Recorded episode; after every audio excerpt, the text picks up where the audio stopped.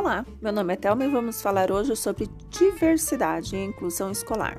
Para falarmos de diversidade e inclusão escolar, temos que definir o conceito e entender a diferença entre integração e inclusão.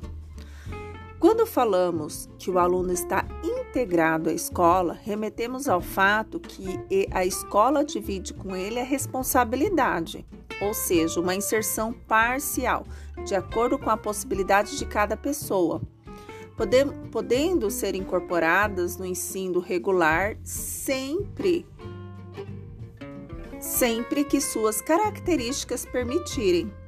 Já a inclusão, que é um termo mais usual, remete a uma definição mais ampla, indicando uma inserção total.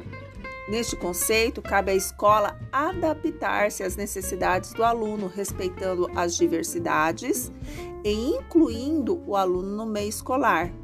O conceito de inclusão indica a adequação da escola para receber o aluno. São destacadas necessidades de reformulação das políticas públicas, educa eh, educacionais, do currículo adotado, das práticas avaliativas, da formação do docente, do professor tudo isso com o intuito de oferecer uma educação de qualidade para todos, independente do grau de dificuldade.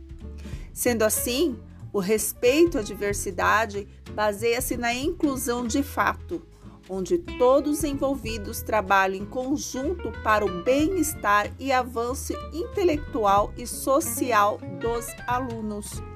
Até mais, até a próxima!